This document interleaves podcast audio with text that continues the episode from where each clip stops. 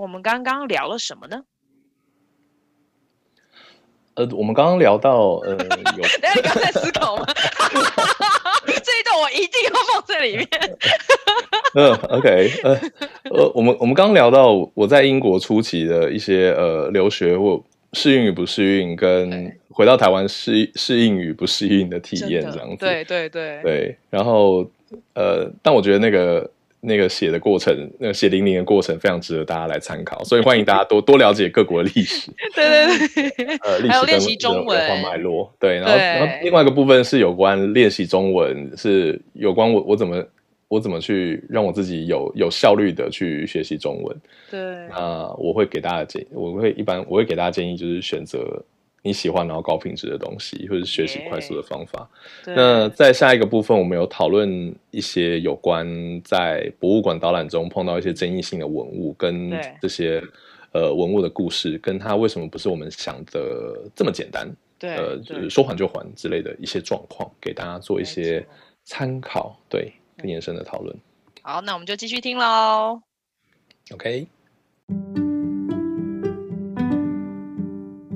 欢迎收听香料茶时间，我是黄平。在这个播客中，我会跟大家聊聊少数议题和个人经历，跟我一起喝杯香料奶茶吧。嗯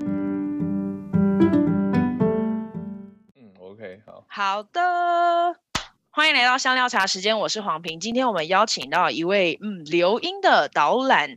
执照协会认证的蓝牌导览员哦，他非常酷。我是因为听在另外一个播客的时候，我就觉得他说的主题非常切合我想要了解，然后也好奇的主题，所以就特别邀请他。那我知道他现在在台湾也非常的忙碌，所以就让我们不浪费任何一点时间，让我们欢迎 Craig 小高。Hello，大家好。耶，yeah，你希望我怎么叫你？嗯、呃，你叫我 Craig 好了。对，好，Craig。对。对，真的非常谢谢你播出时间来参与。嗯，谢谢你。呃、听完听完了其他的访谈，然后现在听了很多访谈，然后再来邀决定决定邀请。对，哦，谢谢哦。所以你听了之后才决定的。我跟你说老实话，为什么我接受你的邀请？是因为我觉得、啊，我觉得你那个邀请函写的很有诚意。就是你写的那个，你你写的那个 instruction，我是因为 instruction 然后我说答应的。哦，这然后另外，因为我非常喜欢啤酒那一集。哦，谢谢。对他，呃，最近他他就，哎，他他用的名字是什么？Cloud。对对对，他现在最近开了一个新的酒馆，所以我希望明年有机会再邀请他上一次节目。对，就。很快帮大家科普一下，因为香料茶之前有一集是找了一位啤酒的专家，然后他也留音，然后我就觉得那一集非常的有趣，然后我也听到很多有关这个啤酒制作跟很多这个有趣的小故事。对，谢谢。那另外，另外我觉得你你你寄来的那一封信，就是那个 instruction 跟怎么用这个 software，我觉得实在写的非常有诚意，所以 就是不是只是说，哎、欸，我们这边约一下就好了这样子。哦、oh,，OK，因为我所以我觉得最大的这是最大的关键。谢谢 Craig。耶、yeah! 那我们就废话不多说，我们先来帮呃听众铺一下你你的背景好了，因为我们刚刚说你是留英的，然后我知道你是国中的时候就就被送去英国，你是去英国哪里？我那时我我一般来说我都是在东南部，那我是在靠近海边，嗯，一个地方叫 Eastbourne 这个地方。那他是我新，通常我都在西南部啦，我都是在所谓的 South East East Sussex 这边。那我早期过去是去所谓的那种寄宿学校开始念书，对，我是在那边留学。然后我是这十几年的时候才去伦敦，我应该是二零零二年的时候到伦敦吧？对。当时候为什么会去英国留学啊？呃，我觉得可能当时是因为家人觉得去英国不错，然后刚好我妈妈有做一些小生意，所以就觉得，哎，可能如果在英国又是一个他可以偶尔去的地方，那可能比较理想这样子。对，所以你去的当时就被丢去了。是 Sussex？是怎么？你的城市是？那个我曾经在几个城市哦，嗯，一个叫 Uckfield，嗯.然后一个是 Eastbourne，然后日后我到了 Guildford，这这三个不同的城市，然后日后我才到伦敦去。对，了解。那你去的这三个地，呃，除了伦敦之外，我知道伦敦有很多其他外地来的人。那其他前面这两个城市，像 Eastbourne，你是学校在 Eastbourne 是吗？对，我的高中在那里。对。哦、oh,，OK，那国中是另外一个。国中叫国中，在一个地方叫 Oakville。对，那简.简单说，被送去一般的，大家其实就是不要送到那么大的城市。嗯。就是，所以你比较与世隔绝，所以你可以，你也不能够怎么样，你不能丢到大自然去，大概就是这个样子。对，你的学校有很多华人吗？我一开始的没有，对，大概十来个，嗯，oh. 所以就还好，对，所以是不多的，okay. 对。对，那一开始去的时候有什么很大的冲击吗？因为我想，啊，国中生直接被丢到外国，呃，我觉得对于外国的文化不了解。是一个冲击，所以，因为其实每个国家都有一个文化规则，你知道吗？这个这个比语言还重要，就是呃，每个国家都有一个一个 social code，就是一个社交方法。那尤其在英国，这个社交方法是颇复杂，然后还有他们的那个文化观点，所以我觉得我一开始去没有立刻跟上的是。倒不是因为语言，因为语言你很年轻去的时候是很快的。嗯，我反而觉得是因为没有没有，嗯，可能不够了解自己，跟不够了解对方的 social code，会造成社交上有一点吃别。呃，我我给你一个例子，好，给我一个例子。英国这个国家，它是它有个惯例，它是越红越讨厌的国家，意思就是说越主流越不受欢迎。我给你一个例子，你如果说你到英国，你千万不要说你很喜欢 Coldplay 这个乐团，就是那个 他们会觉得你你很弱，你俗气，你俗气。那我记得我我刚去的时候，我那时候很小，那那时候我就觉得，哎，我是不是应该带一些什么英文的 CD 去？然后我到的时候，我那时候我记得我我带着那个一个一个是不知道是加拿大还是美国乐团，叫韩氏兄弟，韩。然后我带去的时候，那时候我还有个自己的音响，所以我就因为而且我是做我是睡在同铺那种寄宿学校的同铺，所以很多人，然后然后就说来音响放个音乐，我就说轮到我了，那让你大家知道韩氏韩氏兄弟的歌就是那种很阳光傻傻的呆呆的青少年，那你如果看看周遭的海报，那时候我我的寄宿住寄宿学校哦，都是什么？Nirvana 超脱合唱团啊，Two Pack 啊，就是黑暗摇滚这样子。然后我瞬间放了一个这种，那种三个 三个大男孩，阳光男孩在那边唱歌，然后所有人都傻眼，然后就有人说 What's that？然后然后我就我就这样大概被我就被笑了一个多礼拜，对，哦、oh, okay.，应该应该不止一个多礼拜。所以这个就是你犯了越酷越讨厌这个规则。就是大家说哦，你听这种拔拉歌，所以你一定是一个很逊、很不酷的人，这样子。所以其实他们很希望每一个人都有自己独特的风格或喜欢的东西要，要要很没有人知道嘛，就越冷门会越酷，是不是？所以如果如果你所以如果时间到带的话，你你告诉他说哦，你要是跟英国人说我好喜欢我喜欢 Coldplay，你碰到一个英国人，跟他说我好喜欢 Coldplay 哦，他就。嗯他一定会鄙视你，这种或者 One Direction，对不对？呃、uh,，One Direction，Westlife，Take That 之类的。他，你你以为你在跟他们打进社交距离？因为像台湾人会嘛，要是一个外国人来说，我听过小虎队，他们说哦，你好棒哦，好棒，外国人。可是你要是到那边，然后你说你喜欢你喜欢 Coldplay，他们就嗯给你使一个眼神。哦，真的吗？嗯，OK，好。我没事的时候，我小侄子也喜欢之类的。对对哦。所以这是，所以我觉得这是不了解对方文化规则的一个一个坑，嗯，语言是还好，但是我必须告诉你，因为你可能在美美国，我我早期刚去的时候，我用很多美美式的用字，像手电筒 flashlight flashlight flashlight，在英国是 torch，所以我刚到的时候晚上想看书，我就说 Do you have a flashlight？然后他们说什么什么什么是 flashlight？然后后来大家才说哦 torch。torch 是，你知道有时候直翻是火把，可是在英国是手电筒的意思，所以我就被我就这样被笑 flashlight，大概又是另外两三个礼拜。所以所以你中学时期是一直被别人就贴的 标签，就说这个人很诡异。对对对，喜欢喜欢那个主流音乐诡异的人这样子。然后语言还还诡异，就是用不同的词语。哦，对哈、哦，而且我觉得中学的孩子可能不太能够接受外来的那个，因为我自己教过，就是不管是很多不同的国家，他们对于那种外在的文化来讲，就会觉得你跟我们说的东西不一样啊。对。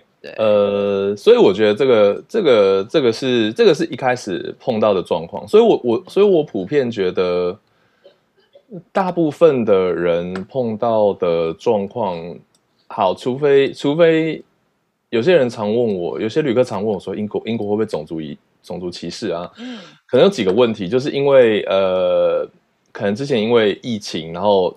而且新闻非常喜欢嗜血，你知道吗？所以真的是在一个非常非常贫穷的地，其实，在贫穷的地方就是会出一堆问题。那你华人刚好在这种贫穷的地方的话，那其实是比较容易发生争执的。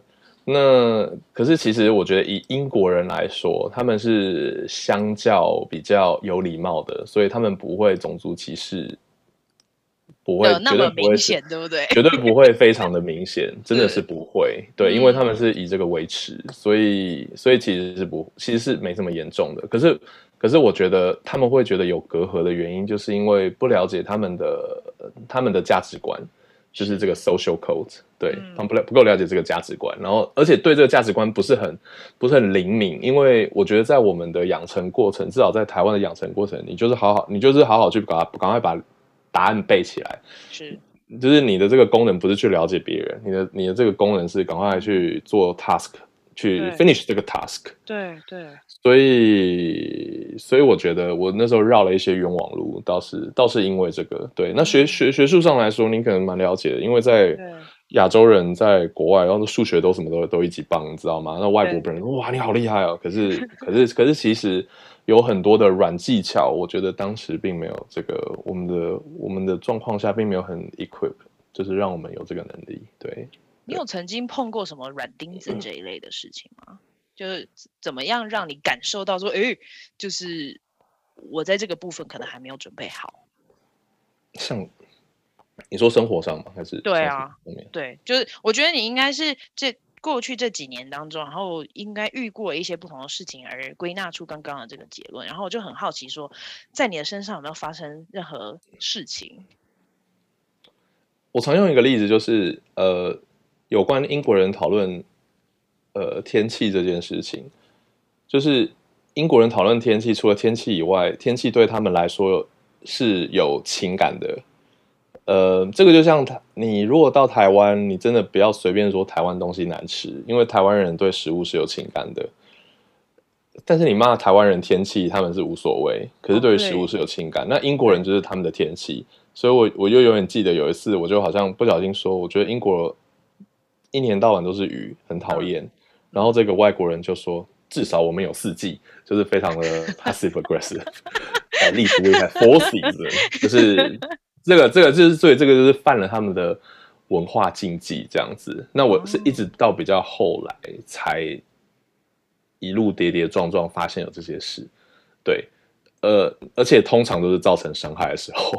那我我就我就常想说，其实如果说我要我如果说时间倒过来重来，我我觉得我应该多先了解这个国家历史跟这个国家的价值观，呃呃。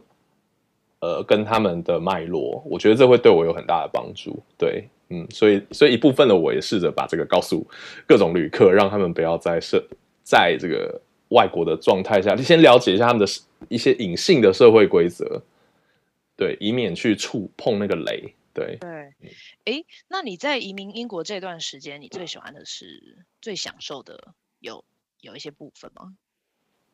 也很多，哎，好啊，来说一说，你最喜欢英国的什么？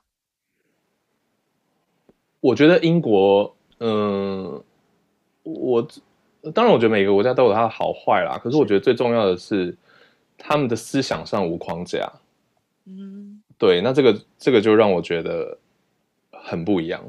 怎么说？而而我觉得这是这是让所有人。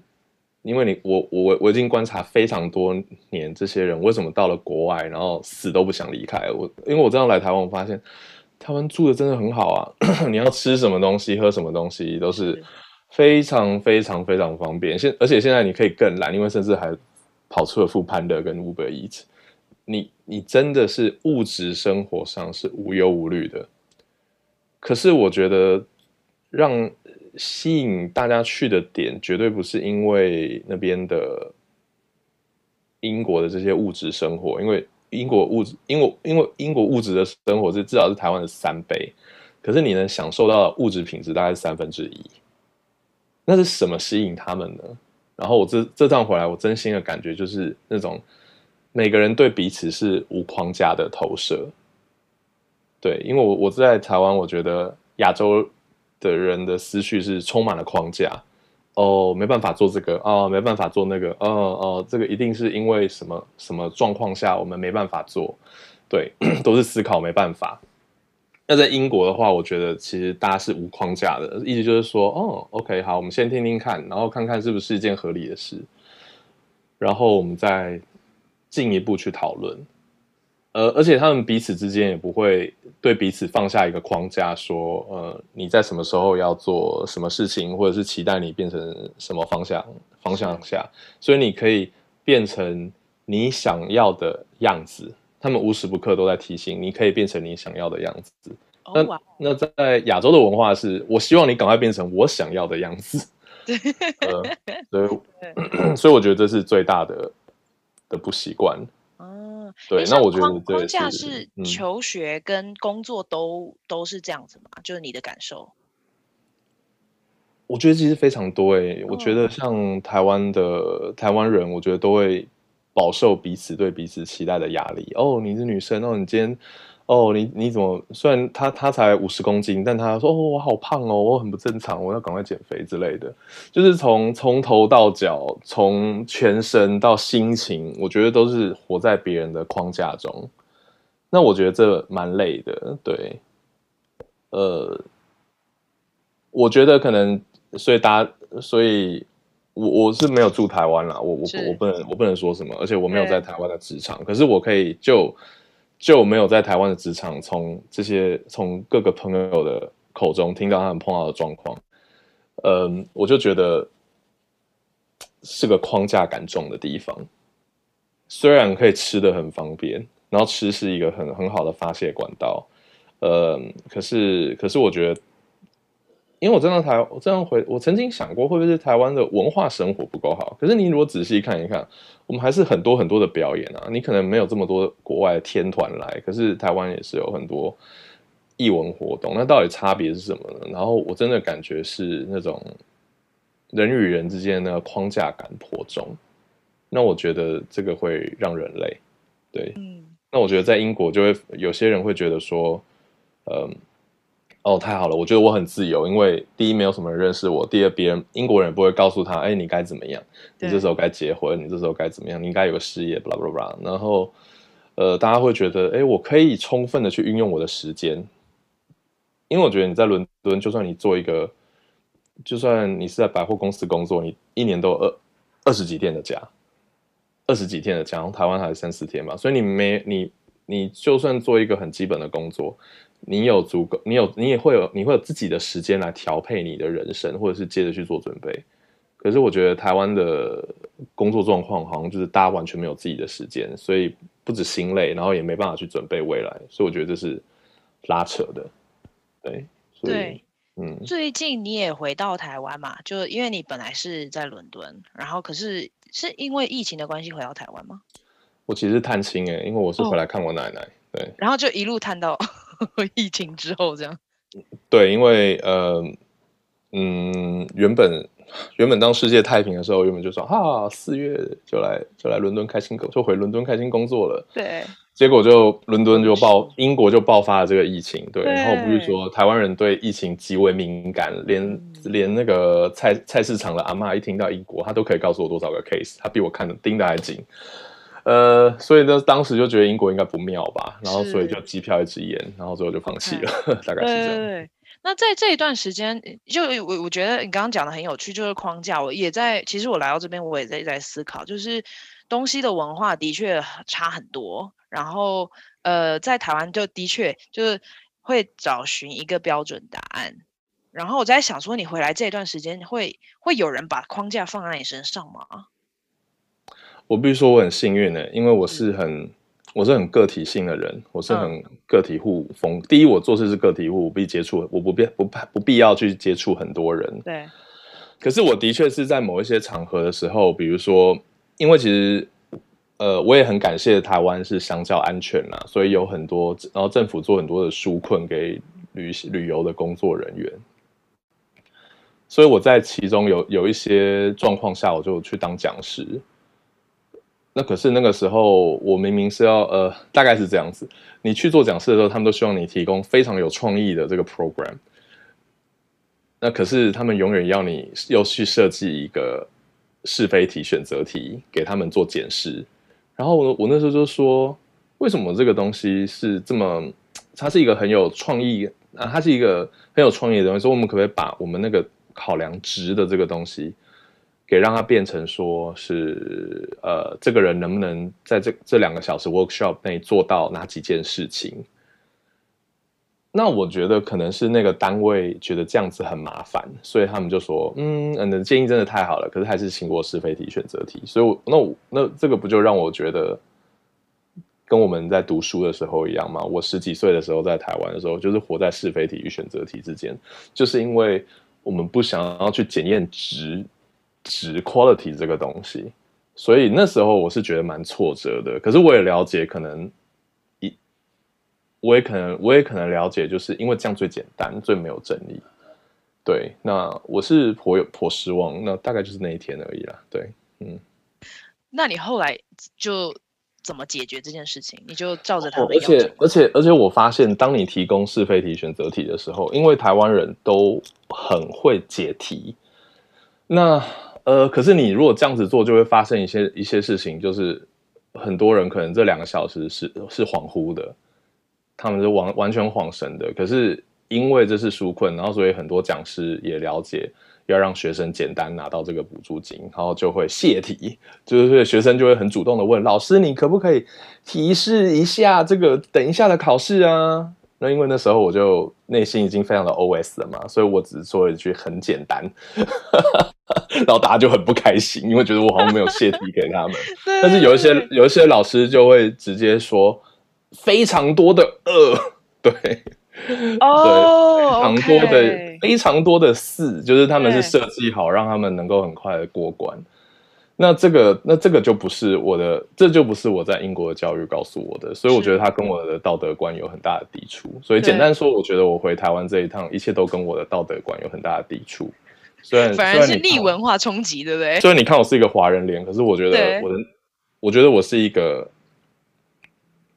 可爱与不可爱，就是我觉得你如果在台湾很快乐，你就要当一个外国人，然后就长得像外国人，然后你就只要说谢谢哦，你对我呃感谢你，因为台湾人都对对人非常非常好。可是你如果真的了解他们说什么，你真的会很痛苦。跟会跟我们的跟我跟西方的价值观抵触啊！酸言不要留名啊！不要 留言啊！要赞了要赞了！没关系啊，我觉得、啊、可恶的英国回来的人，对，不会。我觉得因为你是在那个教育体系下面长大的嘛，所以就不知不觉的也也能够认同那样子。嗯、然后可是回来，因为放得开，然后呢又回到台湾，好像要缩起来的时候，就会觉得特别的不太一样。对对，所以有很大的，我觉对我觉得就是一个逆文化的冲击。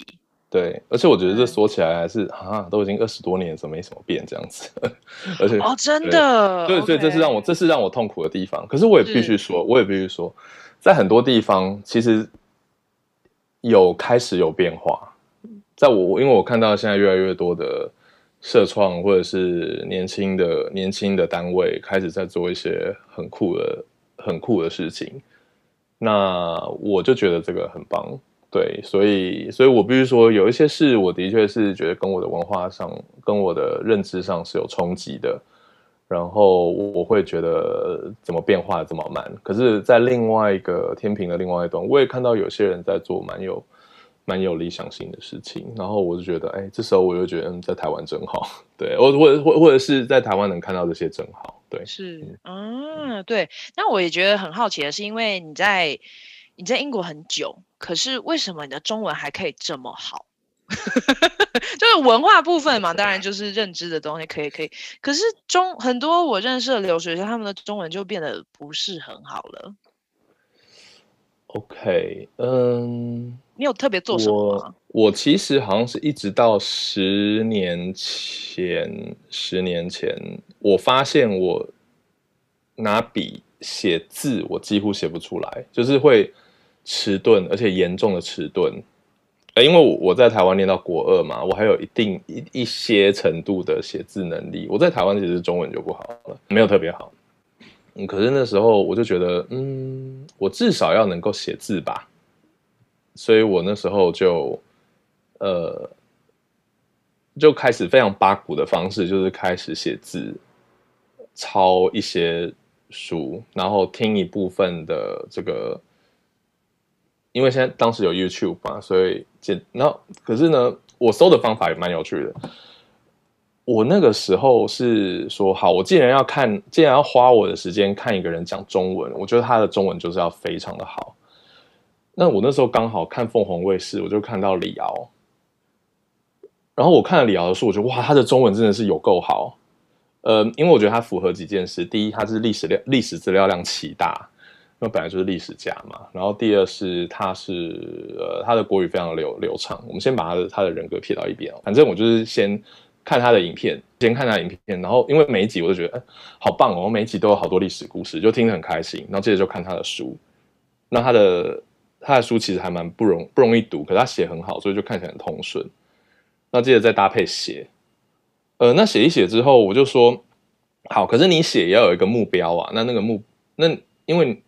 你重复把那个把这个字写一百遍，可是那个目标不鲜明，其实也没什么用。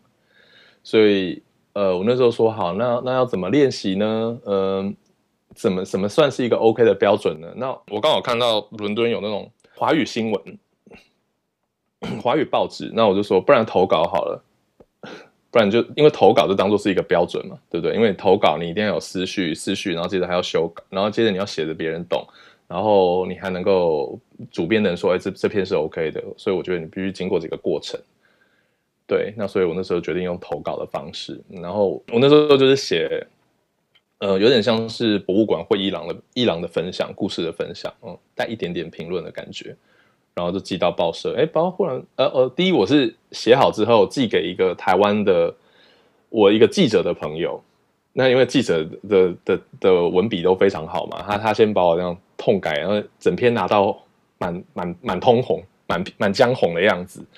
那大概这样子七八篇八九篇之后，嗯，我就知道哦，我这边要注意，呃，我这边这个字，我自己要去注意哪些字，对，哪些呃这些用词啊，呃，写作啊，或者自己文法的盲点，就是必须先搭配一个人跟你前前后后这样弄一弄。那这样子弄弄几次之后，嗯、呃，然后接着你又看到你的文章在报纸上，然后你会有另外一个动力，所以我觉得是是这样组合的方式，让我开始有比较好的阅读习惯，呃，跟写作习惯，所以这所以这是我当时的方法，对，所以我觉得挑能挑对作者，挑对能检讨你能力的人是非常重要的。对，对哦，OK，哇，那你当时候开始也是很有动力耶，就是在你还没有投稿被接受的时候，你就好，我要来练中文，然后你就开始练习了。我那时候基于恐惧，我是说啊，写不出中文哎，好像好像你你变失能了，一部分的你失能了，所以我是基于恐惧。对，你你的家人有要求你吗？呃、没有，没有，就自己。可是当你手手拿着写不出来，或者是写出来字真的爆丑这样子，对，然后我就会觉得这是一部分的失能，在我的感觉上，呃，Okay. 对，对，嗯，所以我觉得每个人的动力不一样，对对。可是我也可以了解，如果如果你是在美国长大，然后你对这个文字的回忆没有太多情感。可能那个感觉又跟我不一样。那我必须说，我经过我在台湾长大，所以我曾经学写过字，然后看过中文课本，所以我会觉得至少能写字，能写一些字，呃，你不必写到非常非常伟大的文章，可是我觉得至少有有一些手写能力，然后不会觉得啊整个呆掉这样子的感觉。嗯、所以我那时候觉得我是我是建立在恐惧上，哦、恐惧恐惧没有恐惧失能。OK，哦，哇哦，那你在一般像报章杂志或者是电视剧，除了这个是刻意的嘛？那你还会休闲的时候也会特别多看关于？比如像中国台湾啊，或者是亚洲方面的资讯吗？还是就是一切顺其自然？我都选择先看我我特别喜欢的，因为我特别喜欢历史嘛。那所以，所以我那时候聊大概拍了大概好几百集吧，我大概全看完了。我都先看那个先。那接着你如果看完好的中文跟好的思绪的人，然后接着你去看。很奇怪的政论节目，你就觉得哦，这好浪费时间哦。所以，所以我我我的建议是先选择和非常，我觉得选择非常好的作者是一件很重要的事情。嗯、因为你如果看看很多的垃圾，那接着就是那个资料量，那个含含金量太低的东西，对对，其实 会有点浪费时间。对，对，所以我会觉得精选先开始，然后有经历过时间检验的作者，我觉得都是很好的开始。对。嗯了解，对，我们刚刚跟你聊的就是你在英国的体验啊，或者是文化等等，然后还讲到中文的练习。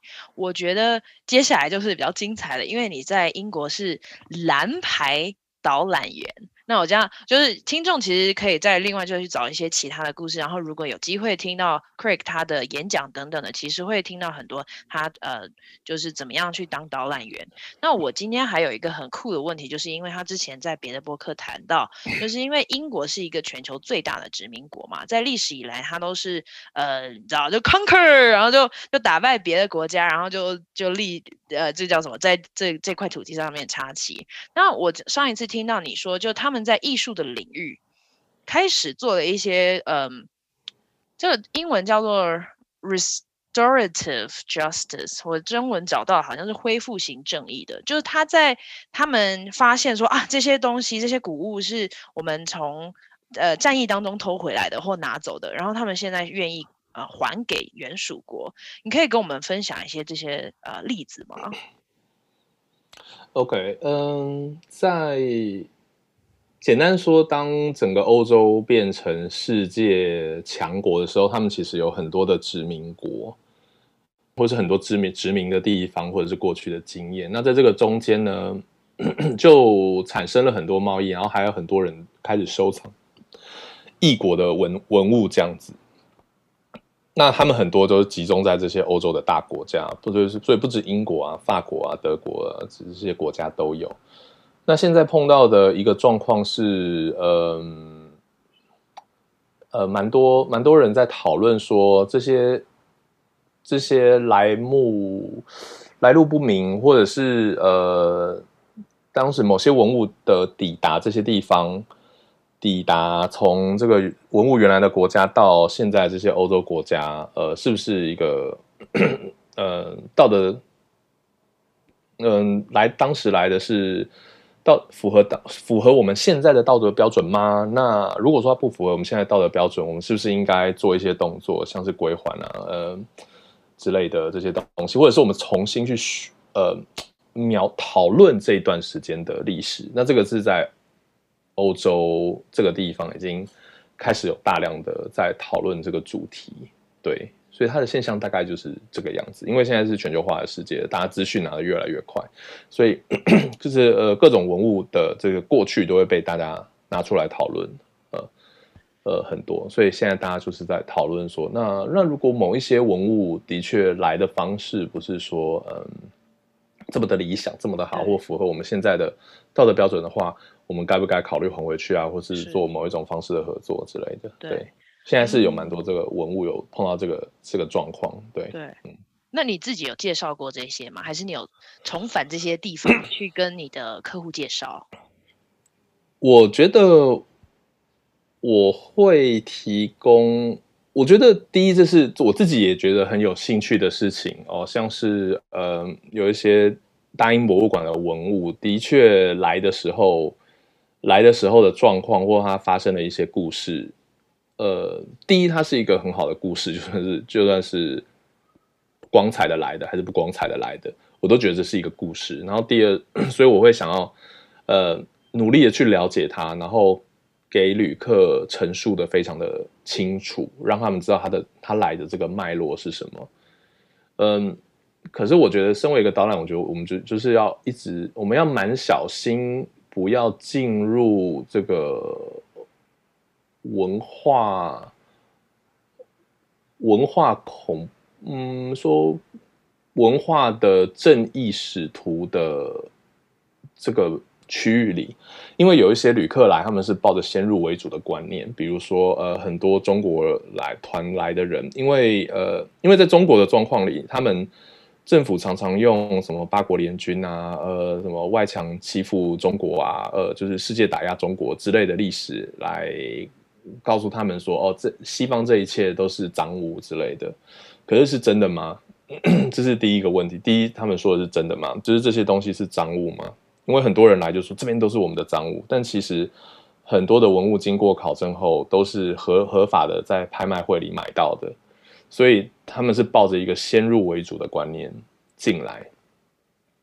所以我觉得我们也要小心，不要变成先入为主观念的使徒这样子。所以我觉得每一个文物都是一个独特的 case，要一个一个去。讨论它，它来的这个时间点跟这个文化是什么？对，因为因为这个把文物归还这个问题，真的是一个很复杂的问题。你你接你，比如说像大英博物馆有一些文物是当地的国家希望大英博物馆有，比如说像加拿大的的一些少数民族，他们就送了非常大的木雕，是希望呈现在大英博物馆里面的。所以当然，所以呃。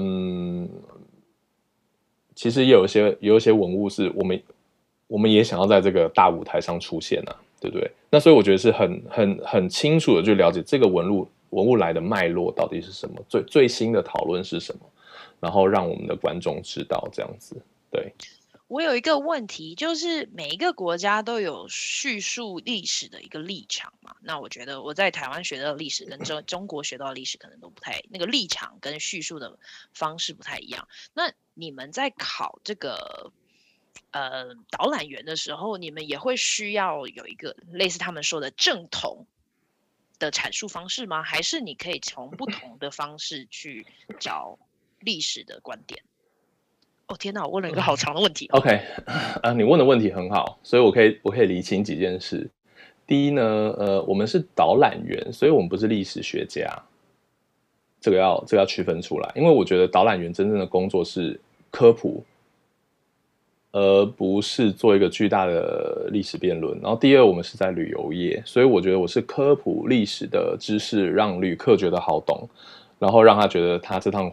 回去是有多元的感觉，呃，所以我不是授课或者是代表某一种很独特的立场，呃，意思就是说我来是希望你开开心心，我我不想把你吓到哭，然后你回到你的饭店里觉得今天很难过，所以我必须先说得非常清楚哦。那但是你你如果是一个什么某一个主题非常严肃主题的研究员，那让观众哭很难过，那就是你的责任。所以我觉得这个，所以我会把我自己定定位在。比较知性的娱乐产业里面，所以我是希望是你们来是觉得娱乐的知性的哦，我不是来给你上课的。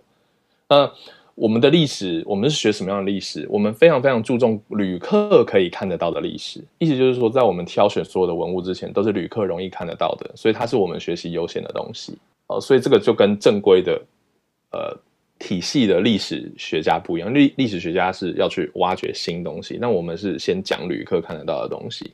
所以它上面有一些差别，呃，我们呃在英国的训练，我们是没，我们是老师会指定明明确指定这个就是这个目标，然后你大，我觉得这是英国非常聪明的地方，我觉得他们很会去设计衡量那个值跟多元化是建立在框架非常少，我们是没有搞的，第一我们是没有搞，我们会老师做一些基本的讲义，会有时间线这些东西，然后老师会明确的说这个是目标。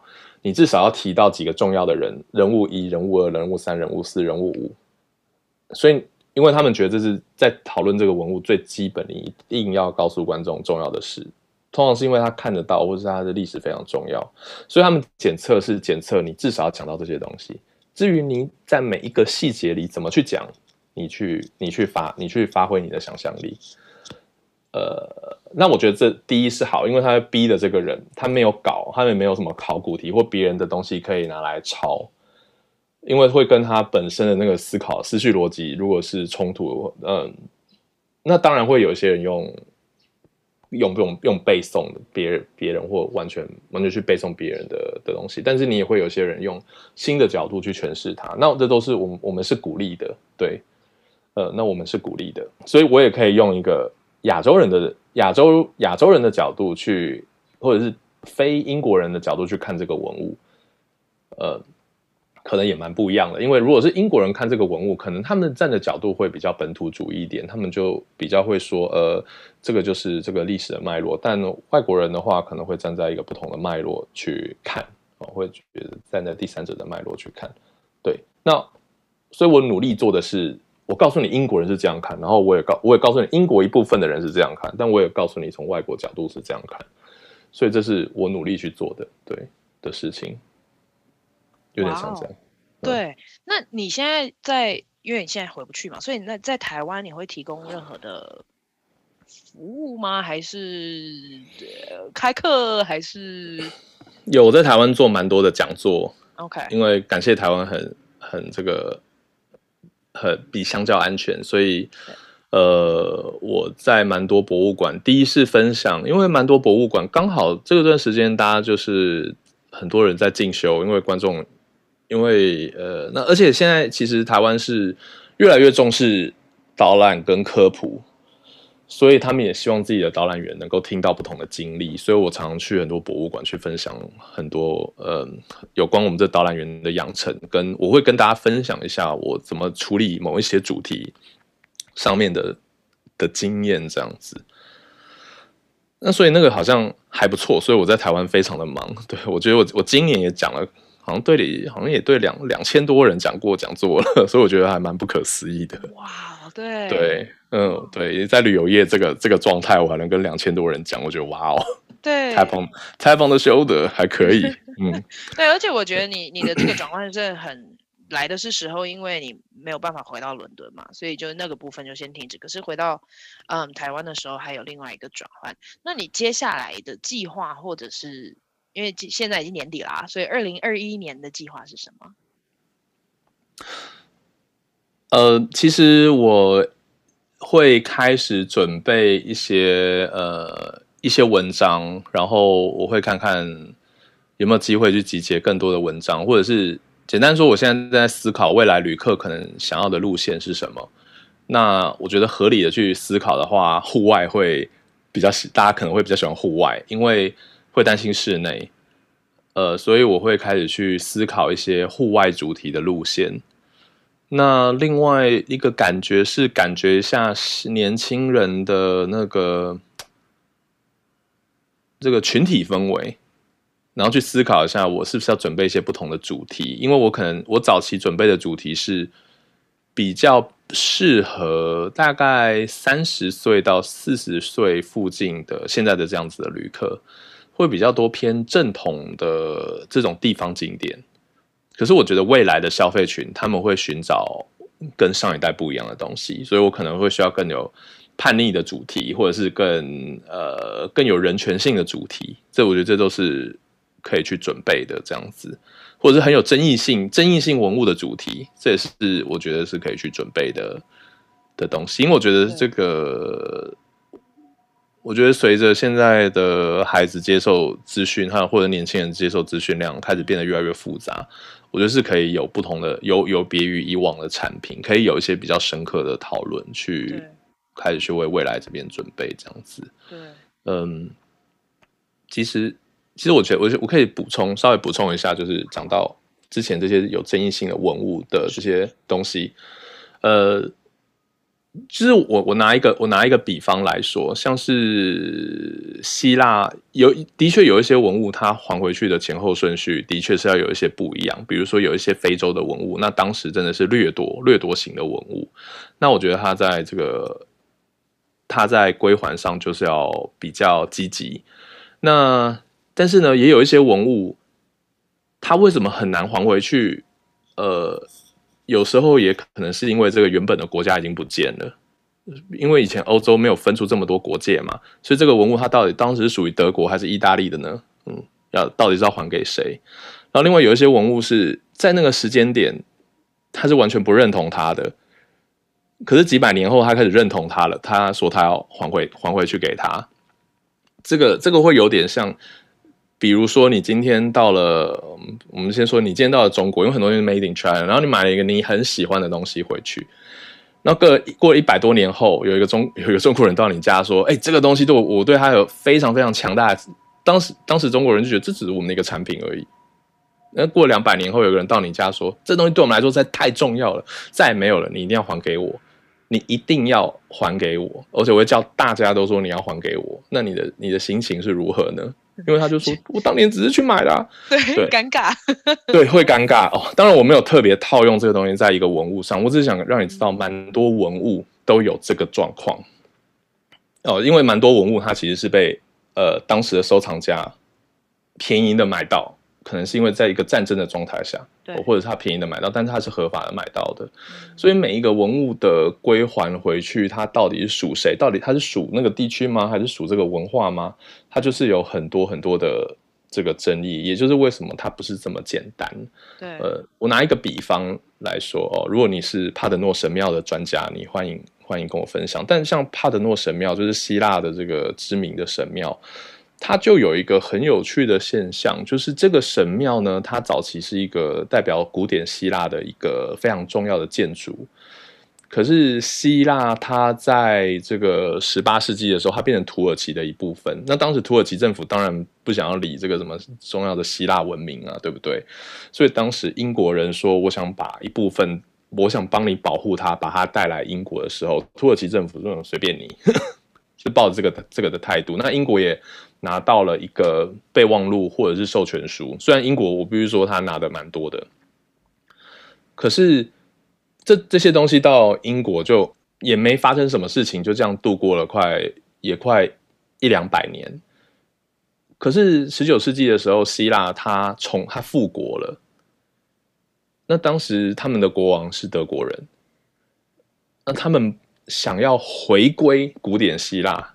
他们不要这些土耳其的文化，意思就是说，我要找到我的新的 identity，但这个 identity 不可以是穆斯林，必须是，那我们必须找一下嘛，我们就回归，我们就要古典文化。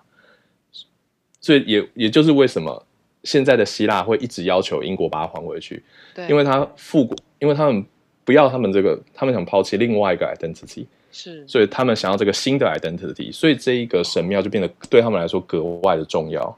哦，所以。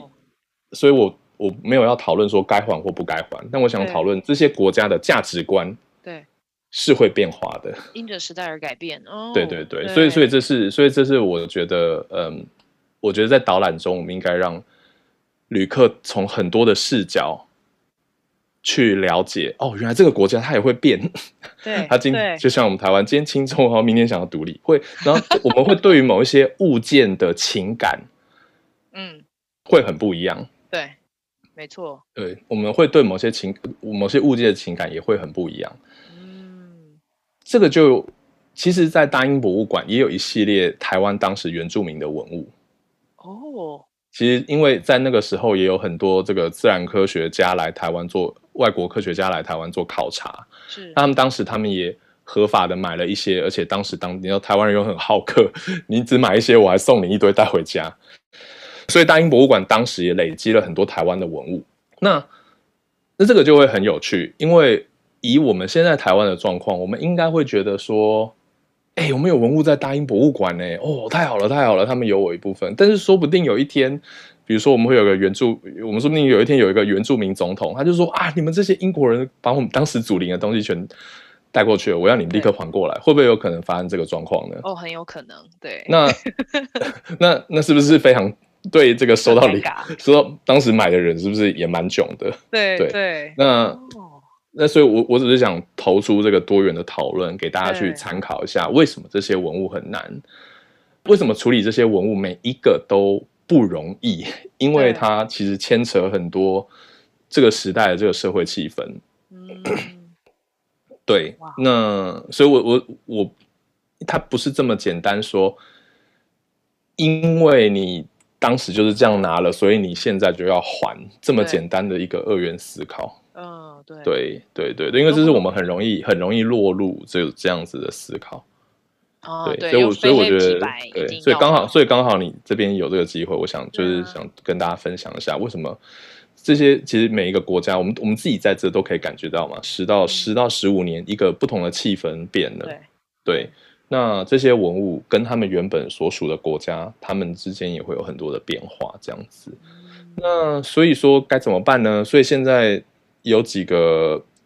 博物馆可能有几条路，第一就是呃接受被骂，然后什么都不回，然后第二是呃让喜欢骂的人一起进入这个体系里，然后一起来讨论，然后至少做到科普这个部分。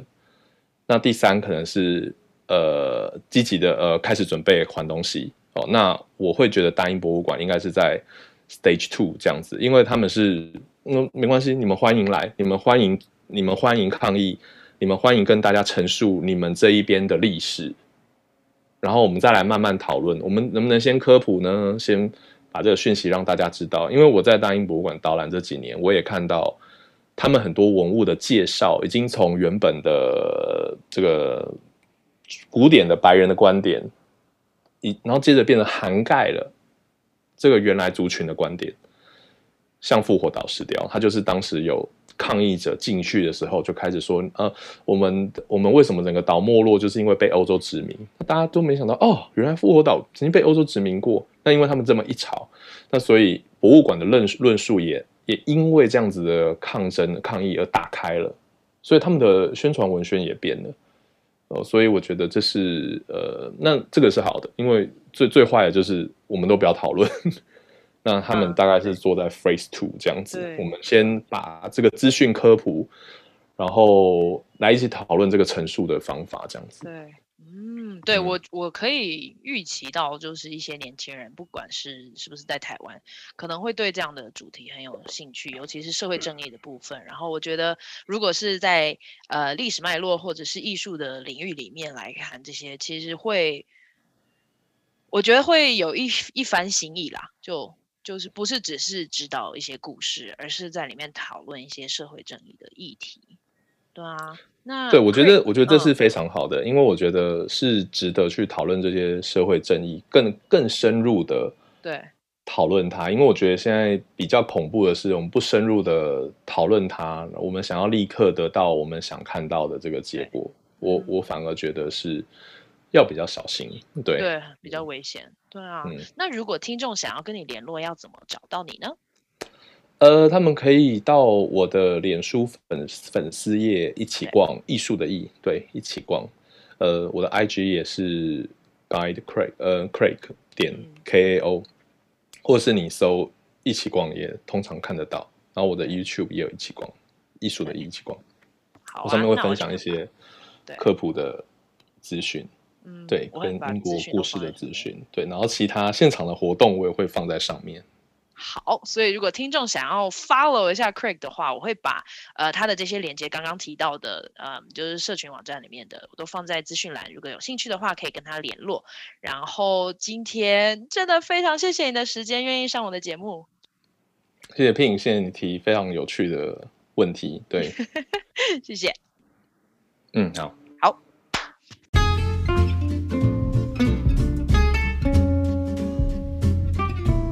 谢谢收听香料茶时间。